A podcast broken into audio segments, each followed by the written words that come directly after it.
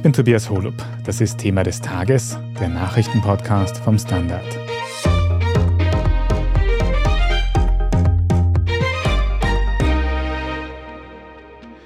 Ein FPÖ-Politiker kritisiert Spenden an die erdbebengebeutelte Türkei. Ein anderer beleidigt vor laufenden Kameras eine junge Schülerin mit Migrationshintergrund. Und viele weitere werden am Jahrestag des russischen Einmarsches in die Ukraine am Akademikerball tanzen, möglicherweise auch mit russischem Besuch. Und all das findet nur wenige Wochen nach einem historischen Stimmenzugewinn bei den niederösterreichischen Landtagswahlen statt. Wie passt das zusammen? Darüber sprechen wir heute und wir stellen die Frage, ob die Freiheitlichen mit jedem Rechtsruck noch erfolgreicher werden.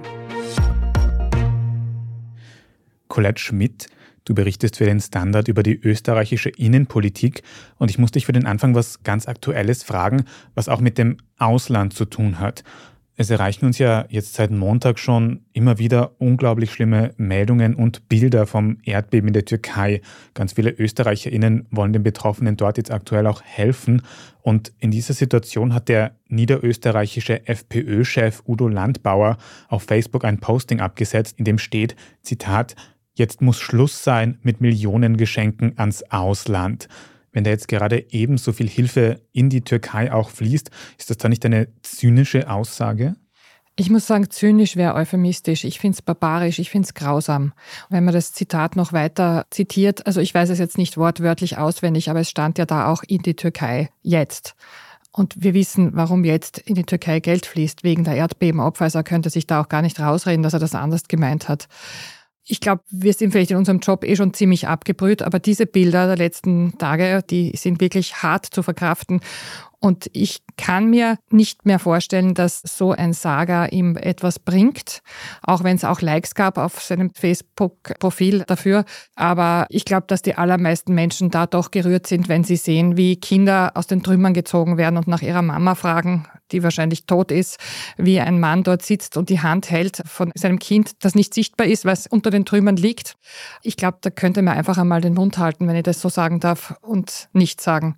Also das ist für mich wirklich, da hat er absolut sich ins Abseits gestellt, noch viel mehr als sonst. Ich glaube auch nicht, dass das bei den Fans jetzt unbedingt der beste Sager war, selbst bei den Fans der FPÖ. Wir können auch gleich noch ein bisschen ausführlicher darüber reden, warum es zu solchen Aussagen kommt. Aber was auch sehr auffällt, ist, dass dieser Aufreger ja kein Einzelfall ist in den letzten Wochen. Gerade in der niederösterreichischen FPÖ, gerade von dort haben wir in den letzten Tagen ja auch eine Diskussion um den Landesrat Gottfried Waldhäusel gehört. Der hat im Fernsehen vor laufenden Kameras eine junge Schülerin mit Migrationshintergrund, wenn ich das so sagen kann, beleidigt. Kannst du uns da noch mal kurz zusammenfassen, was da genau passiert ist? Ja, also das war eine Schulklasse, die im Puls 24 Studio, oder ich weiß nicht, ob die ganze Klasse eingeladen war, einige SchülerInnen jedenfalls. Und er war dort eben auch zur Diskussion. Ich glaube, die Sendung war Pro und Contra. Sinngemäß hat die Schülerin gesagt, naja, wenn ihre Forderungen umgesetzt worden wären, dann wäre unsere ganze Schulklasse jetzt nicht hier in Österreich. Und er hat dann gesagt, ja, wenn das schon lange geschehen wäre, dann wäre Wien noch Wien. Das ist auch wahnsinnig brutal. Jugendlichen im Alter von 15, 16 Jahren zu sagen, man wäre besser dran, wenn es sie nicht gäbe, wenn sie nicht da wären. Das ist auch aus allen, ich weiß gar nicht, wie ich das nennen soll, aber aus allem menschlichen Anstand oder allen Umgangsformen, die man hat, auch mit Kindern und Jugendlichen als Politiker, der Verantwortung hat, ist das einfach ein Wahnsinn. Stimmt auch inhaltlich überhaupt nicht. Es ist auch historisch ein kompletter Blödsinn einfach. Ja. Ich weiß nicht, der Herr Waldhäusl ist ja ein Landwirt in Niederösterreich. Ich weiß nicht, wie oft er nach Wien kommt und wie er sich noch dazu mit der Geschichte von Wien auseinandergesetzt hat. Aber die ist seit 200 Jahren und länger eigentlich eine totale Erfolgsgeschichte der Migration und des Multikulturalismus, der Vielsprachigkeit. Das macht Wien aus und das war tatsächlich immer so. Wir haben uns jetzt ganz konkret letzte Woche auch mit unseren Datenjournalisten das angesehen und ich habe mir zum Beispiel aufgeschrieben, 1880 war der prozentuelle Anteil von Wienern und Wienerinnen, die nicht in Österreich geboren waren, genau gleich wie jetzt. Also ich weiß nicht, wie weit er zurückgehen möchte, aber vielleicht, vielleicht in der Zeit, wo wir zumindest schon elektrischen Strom oder so gehabt haben, es wäre fein. Aber es ist auch diesen Kindern gegenüber, und da muss man noch betonen, dass er ja die Integrationsagenten in Niederösterreich als Landesrat hatte oder wieder haben wird, wahrscheinlich, ich weiß es nicht. Was will man mehr als eine Klasse von Gymnasiasten und Gymnasiastinnen, die eloquent sind, gut Deutsch reden, lernen, weiterkommen möchten, die in einer Republik, die ohne Zuwanderung die Pensionen von Herrn Waldhäusl in ein paar Jahren nicht mehr zahlen könnte. Was will er denn anderes als so gut integrierte Kinder mit Migrationshintergrund? Also das ist mir auch nicht ganz klar. Aber es war auf jeden Fall diesen Jugendlichen gegenüber ein Wahnsinn. Das Ganze ist in der vergangenen Woche passiert. Was hat es seitdem für Reaktionen gegeben auf diese Aussage? Also es gab zum Glück, muss man ja schon sagen, jetzt in Österreich bei der zunehmenden Verrohung des Diskurses sehr viel Reaktionen, sehr empörte Reaktionen. Und die Leute haben sich alle solidarisch gezeigt von allen Parteien außer der FPÖ mit diesen Jugendlichen. Und selbst in der FPÖ waren jetzt nicht alle so, dass sie gesagt haben, Waldhäusl hat recht. Das sagen die Identitären beziehungsweise ihre jetzt Gruppierungen, die sich jetzt anders nennen, weil die Symbole der Identitären verboten sind aber so ganz klar die Stellung gehalten haben auch in der FPÖ nicht alle. Also zum Beispiel die Chefin der FPÖ Salzburg, Marlene Swatzek, hat sogar gesagt, er ist in seinem Denkmuster falsch abgebogen. Die ist ja immerhin auch im Wahlkampf schon so auch in Kärnten war man ein bisschen zurückhaltend. Also der dortige Spitzenkandidat Erwin Angerer der Blauen war jetzt auch nicht so. Also er hat zum Beispiel gesagt, ich hätte es nicht so gesagt. Also das ist schon auch etwas gewesen, wo nicht alle einverstanden waren. Und es gab dann eine von Bezirksparteien aller Couleur eigentlich organisierte Solidaritätskundgebung am Montagabend am Räumannplatz in Favoriten, wo ja auch diese Schule ist von diesen Jugendlichen in Favoriten. Da waren ungefähr 1000 Leute. Die ÖVP war die einzige jetzt nicht dort präsente Partei, hat es aber unterstützt, hat aber dann gesagt, sie will nicht hingehen, weil auch SOS Balkan dort spricht und sie eine andere Vorstellung von Migrationspolitik haben. Also ein bisschen eine weiche Haltung, aber immerhin haben sie die Demo an sich unterstützt, diese Solidarität mit den Schülerinnen und Schülern. Noch mehr hätten sie das getan, wenn sie einfach dort aufgetaucht wären. Aufgetaucht sind dafür zwei Rechtsextreme in alter identitären Manier am Amalienbad auf einem Baugerüst mit einem Transparent, nachdem ja auch schon die Schule am Wochenende oder am Freitag attackiert wurde mit einem solchen Transparent. Also das ist ja auch, man sieht dann, was solche Aussagen zur Folge haben und in welchen rechten Rändern der Gesellschaft sie dann fruchten. Aber das muss man auch sagen, die Kundgebung dort wurde nicht sehr gestört. Also die meisten haben sich auf die Reden der Solidarischen konzentriert und nicht auf die Leuchtfeuer der Rechten am Baugerüst. Hm. Du hast es vielleicht schon ein bisschen anklingen lassen, aber hat es denn für den Urheber von dieser ganzen Diskussion für Waldhäusl irgendwelche politischen oder rechtlichen Konsequenzen gegeben bis jetzt? Jetzt sehr interessant wird sein, ob es politische Konsequenzen gibt und ob Johanna Mikl-Leitner mit ihm ganz normal eine Regierung bilden wird oder nicht. Was man auf jeden Fall sagen kann, ist, dass es eine Anzeige gegen ihn gibt wegen Verhetzung. Und ich würde mal sagen, es erfüllt schon ziemlich viel von diesem Straftatbestand. Also, dass man eine ganze Gruppe aufgrund ihrer Herkunft, in diesem Fall Herkunft der Eltern, zusammenfasst und ihnen etwas Böses unterstellt oder sie ablehnt, sie diskriminiert. Das ist das, wie man Verhetzung definiert.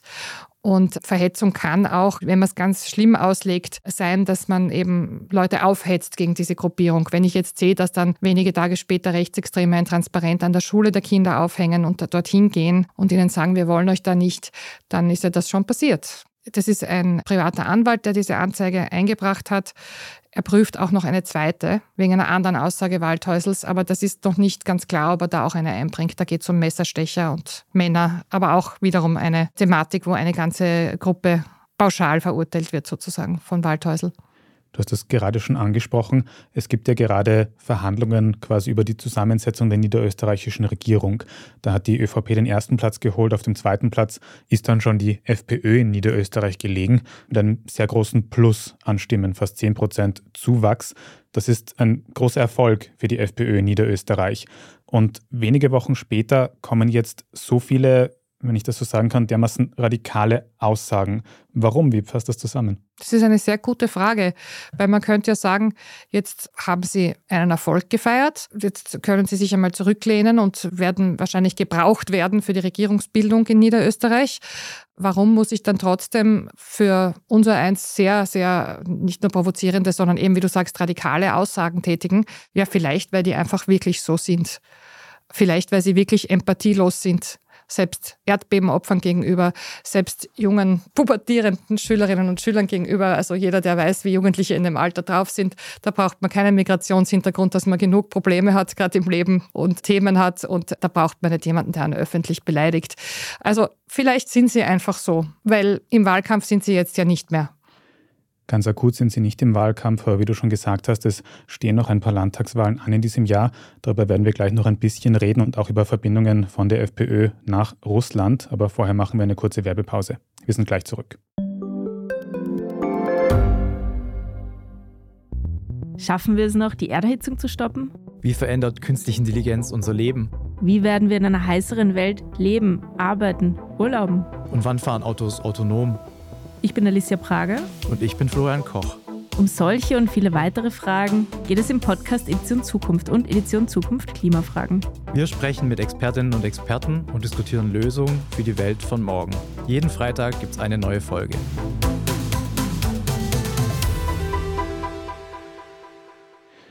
Colette, wenn wir jetzt über Niederösterreich ein bisschen hinausschauen, dann fällt auch auf, dass die FPÖ ihren fast schon berüchtigten Akademikerball dieses Jahr mehr oder weniger ausgerechnet am Jahrestag des russischen Einmarsches in der Ukraine abhalten wird, am 24. Februar.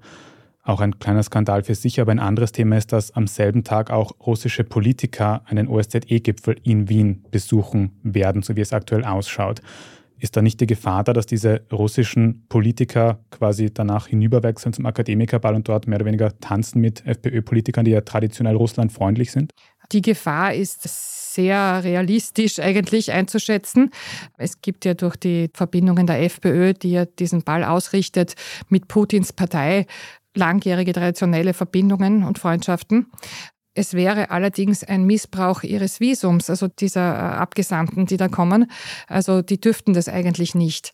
Sie haben ein Ausnahmevisum, damit sie an dieser Konferenz teilnehmen können. Das wiederum muss man ihnen, sagt der Außenminister, völkerrechtlich zugestehen. Also das wäre von ihm wiederum ein Völkerrechtsbruch, wenn er die jetzt nicht kommen ließe. Es ist natürlich ein Wahnsinn, dass es genau am Jahrestag des Überfalls Russlands auf die Ukraine ist. Aber tatsächlich ist es ein, wie ich das verstanden habe, im Falle vom Gipfel der OSZE ein Zufall. Also der hat einfach regelmäßige Gipfel. Und im Fall des Balles, da sagen die Veranstalter, dass sie das schon am 3. Februar letztes Jahr so gebucht haben und da haben sie ja noch nicht wissen können, dass am 24. der Krieg beginnt. Kann man ihnen jetzt glauben oder nicht? Ich kann das im Moment nicht überprüfen, wann die den Saal gebucht haben oder die Festzähle. Es ist aber auffällig, dass sie ein Händchen haben für, sagen wir mal, Jahrestage oder Daten, wo andere nicht unbedingt feiern. Sie haben in der Vergangenheit auch am 27. Jänner, dem internationalen Gedenktag des Holocausts, diesen Ball gefeiert. Mhm. Und diese russischen Politiker, die den OSZE-Gipfel besuchen dürften und die theoretisch auch auf den Akademikerball gehen könnten, wer sind die eigentlich? Zwei Teilnehmer am Gipfel sind zum Beispiel Piotr Tolstoi und den anderen Namen weiß ich nicht, ob ich den richtig ausspreche, Leonid Slutsky. Das sind zwei Politiker, die mit sehr radikalen Aussagen auch schon auffällig wurden. Also der eine hat irgendwie die Todesstrafe für Azov-Kämpfer in der Ukraine gefordert. Der andere spricht von Denazifizierung in der Ukraine und sind Figuren, die jetzt umstritten sind, selbst in Russland. Aber von denen glaubt man, dass sie vielleicht auf diesem Ball auftauchen werden. Man muss ja sagen, der Gipfel ist in der Hofburg. Also die brauchen nur ein paar Stiegen hinuntergehen und dann sind sie dort. Die Ballveranstalter sagen, sie können nichts machen, es kann sich jeder eine Karte kaufen, sie können das nicht überprüfen. Das ist natürlich ein totaler Unsinn, weil diese Männer würden sicher nicht ohne Security, ohne Bodyguards dahin gehen. Und ich glaube, wenn man sich die Fotos in der Zeitung anschaut, weiß man auch, also wir wissen, wie die aussehen. Also das wäre jetzt nicht so, so eine Überraschung für die Ballveranstalter. Und durch diese komplizierte Visasituation ist das eben auch rechtlich relevant, wie du gesagt hast. Wir werden auf jeden Fall darüber berichten dann in den Tagen um den 24.02. Aber apropos Russland, da hat vor kurzem das Magazin Profil auch berichtet, dass Geld aus Russland an die FPÖ geflossen sein soll, um die österreichische Sanktionspolitik gegen Russland zu beeinflussen. Kannst du uns da einen kurzen Einblick geben, welche Anhaltspunkte oder Beweise könnte es dafür geben? Also im Wesentlichen beruft sich da Profil auf gehackte E-Mails von Russen, die davon eben schreiben, dass sie sich erwarten, dass ein Antrag eingebracht wird im Parlament in Österreich als Gegenleistung für Spenden. Das war aber schon 2016, muss man jetzt sagen. Wir reden da von der Krimbesetzung und jetzt nicht den Entwicklungen des letzten Jahres, dass man sich da erwartet, dass man quasi gegen die Sanktionen gegen Russland im Parlament auftritt. Es wurde ein solcher Antrag von dem Abgeordneten Hübner eingebracht, der ist aber nicht durchgegangen im österreichischen Parlament.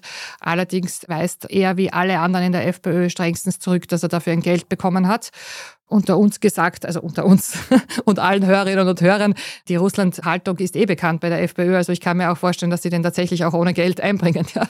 Und das andere sind so PR-Reisen, wo angeblich eine Liste gefunden wurde beim russischen Organisator dieser Reisen, wo hinter den Namen von einzelnen Abgeordneten Beträge wie 4000 Euro gestanden sind. Was man nicht hat, ist Beweise, dass es irgendwelche Eingänge auf Konten gab. Also ich könnte jetzt auch eine Liste führen, wo ich schreibe, ich gebe dem Tobias Holub für irgendwas 2000 Euro. Aber deswegen kann man jetzt dich nicht dingfest machen, weil wenn du die nie gekriegt hast, dann, also es ist ein bisschen schwierig noch. Kickel jedenfalls, also der Bundesparteichef, droht mit Klagen gegen jeden, der nur auch das irgendwie erwähnt oder diesen Vorwurf wiederholt, diesen Verdacht. Und ich habe auch gehört, dass es bei diesem angeblichen Verdacht auf Geldflüsse von Russland an die FPÖ auch eine Verbindung zur Grazer FPÖ gibt. Wie schaut die aus? Also die Grazer FPÖ, da gibt es ja einen ganzen eigenen Podcast. Da geht es ja um seit eineinhalb Jahren oder noch länger. Die gibt es ja fast nicht mehr. Also zumindest im Rathaus haben sie keinen Club mehr. Da haben sie einen einzigen Abgeordneten, weil nach einem aufgetauchten großen Finanzskandal, wo die Staatsanwaltschaft Klagenfurt ermitteln muss, weil die Grazer Staatsanwaltschaft keine Befangenheit zulassen wollte, da geht es um fast zwei Millionen Euro. Es sind im Streit darüber, ob man diesen Skandal ordentlich aufarbeitet und aufdeckt, sehr viele Nachfolger der zurückgetretenen Politiker Mario Eustachio und Armin Sippel ausgeschlossen worden aus der Partei, haben einen eigenen Club gegründet und sagen, sie sind die Aufdecker, sitzen jetzt eben mit dem Namen Korruptionsfreier Gemeinderatsclub im Rathaus und haben eine Stadträtin. Das heißt, die FPÖ hat in Graz alles an politischen Mandataren eigentlich fast verloren und auch den Stadtregierungssitz. Das muss man wirklich immer wieder wiederholen. Die hat es dort atomisiert. Jetzt ist die Frage, wie es auf die Landespartei übergreift, denn es gibt auch den Verdacht und Ermittlungen in Richtung Landesparteichef Mario Kunasek da erwarten wir eigentlich sehr bald einen Auslieferungsantrag an den Landtag. Mhm. Und wie hängt jetzt diese schwierige Situation der Grazer FPÖ mit den angeblichen Geldflüssen aus Russland zusammen? Bei dieser einen Reise, wo eben Honorare auf Listen aufgetaucht sind, da war Barbara Rosenkranz, damals Präsidentschaftskandidatin der FPÖ, und Axel Kassecker, Nationalrat. Die waren da dabei und bei ihren Namen ist auch Geld gestanden. Wie gesagt, wird total bestritten, dass das jemals geflossen ist. Das muss man betonen. Aber Axel Kassecker war in diesem diesem ganzen Streit der Reste der FPÖ Graz und Steiermark. Man muss jetzt immer auch sagen, die Grazer Partei ist selber keine Rechtspersönlichkeit. Also alles, was da noch ist, gehört eigentlich eh zur FPÖ Steiermark. Er war auf der Seite von Mario Kunasek, auf der Seite von Herbert Kickel, die die neuen Leute ausgeschlossen haben, die angeblich aufklären und aufdecken wollten. Und jetzt ist er, am Montag wurde das bekannt, zum neuen Chef der Grazer FPÖ die, wie gesagt, keine Clubstärke mehr hat, ernannt. Also insofern gibt es diese Verbindung. Er hat, wir haben da gestern eh publiziert, ein Protokoll einer Stadtparteileitungssitzung. Er hat noch letztes Jahr gesagt, das ganze Aufklärungstheater sei eine Menschenharz und ein Fertigmachen von Kameraden. Klammer auf, es wird momentan gegen Sex Menschen ermittelt von der Staatsanwaltschaft, Klammer zu. Also es ist schon recht viel und es werden noch mehr werden. Nach seiner Ernennung Anfang der Woche kamen dann über die Agenturen seine Aussagen, dass er natürlich sein höchstes Ziel die Aufklärung dieses Skandals ist. So, das ist jetzt der neue Chef der Grazer FPÖ. Also ein Name, der auch bei diesen Russlandreisen auftaucht. Ganz genau war es eine Krimreise. Mhm. Die Krim wird ja von Russland besetzt und dort zum russischen Staatsgebiet gezählt, obwohl sie völkerrechtlich zur Ukraine gehört. Aber Colette, kommen wir wieder zur FPÖ zurück und zu der Tatsache, dass alle diese FPÖ-Skandale, über die wir heute gesprochen haben, ja in eine interessante Zwischenphase hineinfallen, wenn man das so sagen kann. Wir hatten eben vor kurzem die Landtagswahl in Niederösterreich, wo die FPÖ Zugewinne verzeichnet hat. Und wir werden in circa einem Monat wieder Landtagswahlen haben in Kärnten, später im Jahr auch noch in Salzburg. Aber bleiben wir mal bei den akut anstehenden Wahlen in Kärnten. Wie ist denn da deine Einschätzung? Wird die FPÖ trotz der aktuellen Skandale wieder in Kärnten ähnlich erfolgreich sein wie bei der niederösterreichischen Landtagswahl? Also in Kärnten kann man das, glaube ich, ausschließen. Dort ist auch ein Landeshauptmann an der Macht, der fast 50 Prozent gehabt hat das letzte Mal. Allerdings ein roter mit Peter Kaiser. Und der wird bestimmt auch ein bisschen etwas verlieren. Also das sagen die Umfragen schon. Aber dass die FPÖ dort so einen Höhenflug hinlegt, das glaubt eigentlich niemand. Und vor allem hat sie ja auch das Problem, dass sie dort mehrere Konkurrenten, die im gleichen Wählerpool fischen hat. Also das ist einerseits das Team Kärnten, Viele haben vielleicht schon vergessen, dass es das Team Stronach einmal gab. Also die Auftritte vom Parteigründer sind ja legendär in einer vielleicht nicht so rühmlichen Weise. Aber in Kärnten gibt es die immer noch. Da heißen sie Team Kärnten. Und die nehmen tatsächlich sicher der FPÖ-Klientel ein paar Stimmen weg. Dann gibt es eine neue Partei, Vision Österreich heißt die, rund um einen Anwalt, ist auch eher jetzt nicht gerade Migranten- und Migrantinnen freundlich. Also könnte auch ein paar FPÖler und FPÖlerinnen in die Wahlkabinen zu ihrem Kreuz locken. Und dann gibt es das BZÖ auch noch immer, dort, wo es gegründet wurde oder in der Heimat des Parteigründers Jörg Haider. Und das hat sogar als zweiten Namen Liste Jörg für die Nostalgiker in Kärnten. BZÖ Liste Jörg. Auch da, wenn es auch sonst nirgends mehr eine Bedeutung hat im Bund, gehen sicher einige Stimmen hin. Das heißt, das kratzt alles am Ergebnis der FPÖ, die mit Erwin Angerer jetzt nicht den Superhero hat dort. Also der ist jetzt nicht bekannt als der charismatische Leader. Und auch wenn der Kärntner Spitzenkandidat der FPÖ sich jetzt, was Waldhäusl angeht, nicht so hinter den gestellt hat und da eher ein bisschen zurückhaltend war, gibt es auch im Kärntner Wahlkampf der FPÖ Entgleisungen. Die Partei Jugend hat ein Sujet herausgebracht, wo sie vor der Slowenisierung Kärntens warnt und da fühlt man sich wirklich um Jahrzehnte zurückversetzt. Also was das soll, außer Hass schüren, weiß ich nicht. Man muss dazu auch sagen, die Kärntner Slowenen sind einfach Österreicher und können auch wählen. Also ob das so gescheit ist, das weiß ich nicht. Das heißt, es werden dort wahrscheinlich die Verluste für die anderen nicht so schlimm und die Gewinne für die Blauen nicht so gut sein wie in Niederösterreich. Da frage ich mich aber trotzdem, gerade wenn es in Kärnten mehrere Parteien gibt, die quasi politisch eher rechts stehen, dann passt das hier sehr gut zu diesen ganzen Themen, über die wir gesprochen haben. Eben, dass die FPÖ jetzt auf der einen Seite immer bessere Umfragen und Wahlerfolge hat, auf der anderen Seite in Kommunikation und Politik immer noch weiter nach rechts rückt, immer noch radikaler wird.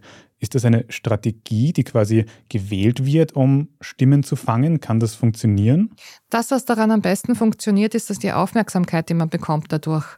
Man kriegt in Zeiten, wo die Nachrichtenlage so dicht ist und an sich schon so extrem mit den ganzen Krisen und allem weltweit und auch im Land, da braucht man anscheinend immer größere, radikalere Aufreger, damit die Leute einen wahrnehmen und einem zuhören.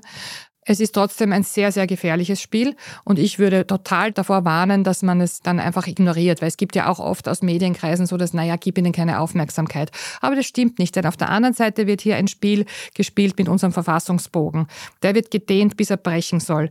Und auch das ist eine Methode, die, das muss man sagen, sehr alt ist. Also faschistische Parteien, neofaschistische Parteien haben immer wieder versucht und leider Gottes ja oft mit Erfolg, Demokratien dafür auszunutzen, nutzen, dass sie an die Macht kommen, um dann Demokratien abzuschaffen. Oder sie nutzen die Demokratie aus, um mit ihrer demokratiefeindlichen Politik an die Macht zu kommen. Und das passiert hier auch. Und deswegen finde ich es eigentlich sehr wichtig, wenn vielleicht auch ein bisschen spät, was Bundespräsident van der Bellen bei seiner zweiten Angelobung in seiner Rede gesagt hat.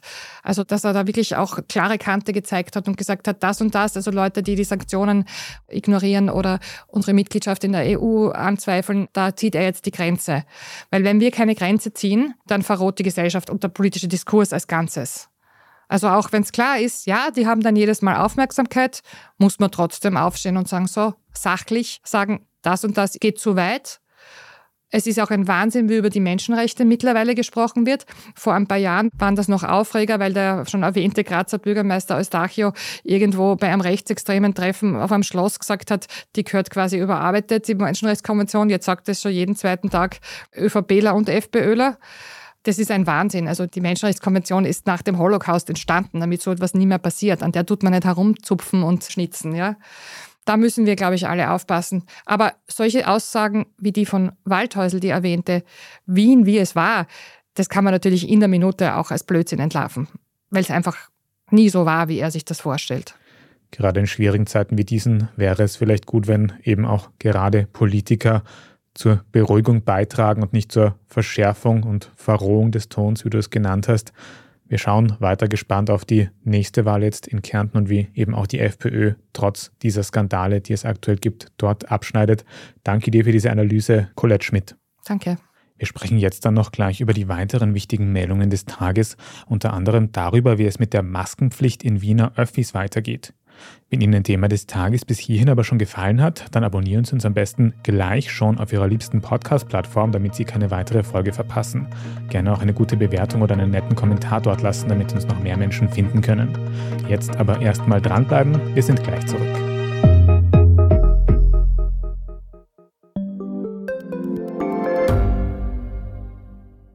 Bin die Franziska. Ich bin der Martin. Und wir wollen besser leben. Lohnt sich 10.000 Schritte zu gehen jeden Tag? Ist das Großraumbüro wirklich so schlecht wie sein Ruf? Spoiler, ja. Bringt's was, Intervall zu fasten? Wir fragen die, die es wirklich wissen und probieren es auch gleich selber aus. Bei Besser Leben, jeden Donnerstag eine neue Folge.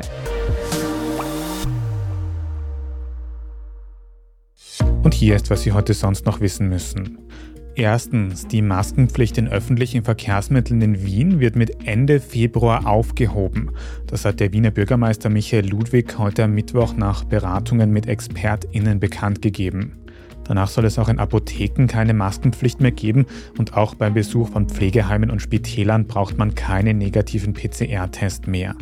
Damit beendet auch Wien seinen bisher strengeren Weg bei den Corona-Maßnahmen Österreichweit werden ja auch so gut wie alle Corona-Maßnahmen spätestens mit dem 30. Juni aufgehoben. Zweitens, im Umfeld der SPÖ hat es im Laufe des Mittwochvormittags Diskussionen um eine mögliche Doppelspitze gegeben. Der Kärntner Landeshauptmann Peter Kaiser wurde von der Sendergruppe um Puls 4 und ATV zitiert. Er würde eine Doppelspitze in der Bundes-SPÖ befürworten, bestehend aus der aktuellen Parteichefin Pamela Rendi-Wagner und dem burgenländischen Landeshauptmann Hans-Peter Doskozil. Wenig später hat Kaiser dann in einer Aussendung klargestellt, dass er sich nicht explizit für eine solche Doppelspitze aussprechen würde. Tatsächlich hätte er gemeint, sowohl Randy Wagner als auch Doskozil und er selbst sollten sich mit ihren Fachgebieten in eine Neuausrichtung der SPÖ einbringen. Unabhängig davon ist zuletzt wieder eine Diskussion darüber aufgeflammt, ob Doskozil Randy Wagner als alleiniger SPÖ-Chef ablösen sollte. Für Peter Kaiser selbst stehen in circa einem Monat Landtagswahlen in seinem Bundesland Kärnten an. Drittens, beim Abschuss des Passagierflugzeuges MH17 über der Ostukraine im Jahr 2014 könnte der russische Präsident Wladimir Putin persönlich eine Rolle gespielt haben. Das berichtet ein internationales Ermittlungsteam im niederländischen Den Haag und auch die Agentur Reuters berichtet darüber. Das Flugzeug wurde ja in der Ostukraine und nach Ermittlungsstand von prorussischen Rebellen mit einer Luftabwehrrakete abgeschossen und laut den ErmittlerInnen soll es jetzt eben, wie sie sagen, überzeugende Beweise geben, dass Wladimir Putin persönlich die Anordnung unterzeichnet hat, diese Luftabwehrsysteme in die Ostukraine zu verlegen. Laut dem Ermittlungsteam sind diese Beweise aber nicht ausreichend, um den Präsidenten rechtlich zu verfolgen und auch die politische Immunität seines Amtes würde das verhindern. Viertens, US-Präsident Joe Biden hat gestern am Dienstag seine jährliche State of the Union-Rede gehalten. That means Congress doesn't vote. Well, I'm glad to see you. I tell you, I enjoy conversion. You know, it means if und dabei wurde er durchaus angriffig. Er diskutiert ja eh gerne. So reagierte Biden frei übersetzt auf auffällig laute Buhrufe aus den Reihen der Republikaner. Grund waren Uneinigkeiten bei Wirtschaftspolitik und dem altbekannten Thema soziale Absicherung, für das sich die Demokratische Partei einsetzt. Laut AnalystInnen war Bidens Rede auffällig energiegeladen und könnte quasi als Bewerbung für eine zweite Amtszeit als US-Präsident gewertet werden. Inhaltlich fällt auf, dass sich Biden trotz der vielen außenpolitischen Probleme, von Ukraine-Krieg bis zu chinesischen Spionagebalance, vor allem auf innenpolitische Themen konzentriert hat. Und fünftens, dass die Weltmeere immer weiter verschmutzt werden, darüber haben wir schon öfters berichtet. An der Küste von Neuseeland haben die Behörden jetzt aber trotzdem überraschendes Treibgut gefunden, nämlich mehr als drei Tonnen Kokain. Laut einem örtlichen Polizeichef ist das umgerechnet rund 300 Millionen Euro wert und die Menge würde in etwa den Jahresbedarf unter Anführungszeichen an Kokain in Australien abdecken. In Neuseeland würde es demnach sogar für 30 Jahre reichen. Festgenommen wurde im Zusammenhang mit dem Fund noch niemand.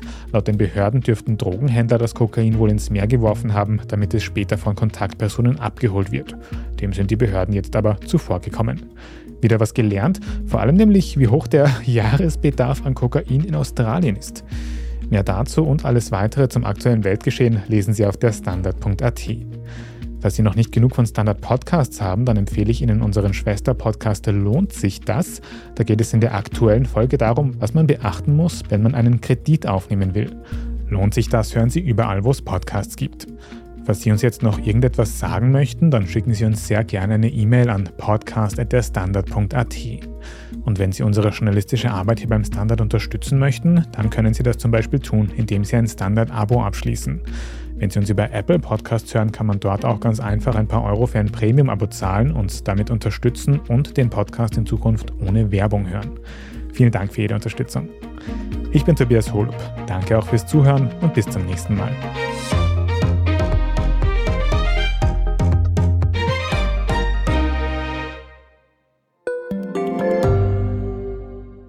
Frisst die Inflation mein Erspartes auf? Soll ich mein Geld in Aktien stecken? Und wie funktionieren eigentlich Kryptowährungen? Im neuen Standard-Podcast Lohnt sich das? sprechen wir über alles rund ums Thema Geld und Geldanlage. Wie man in Aktien investiert und was genau hinter einem NFT steckt. Im Gespräch mit ExpertInnen gehen wir jede Woche diesen und vielen weiteren Fragen auf den Grund. Lohnt sich das? Der Standard-Podcast über Geld findet ihr auf der Standard.at und überall, wo es Podcasts gibt.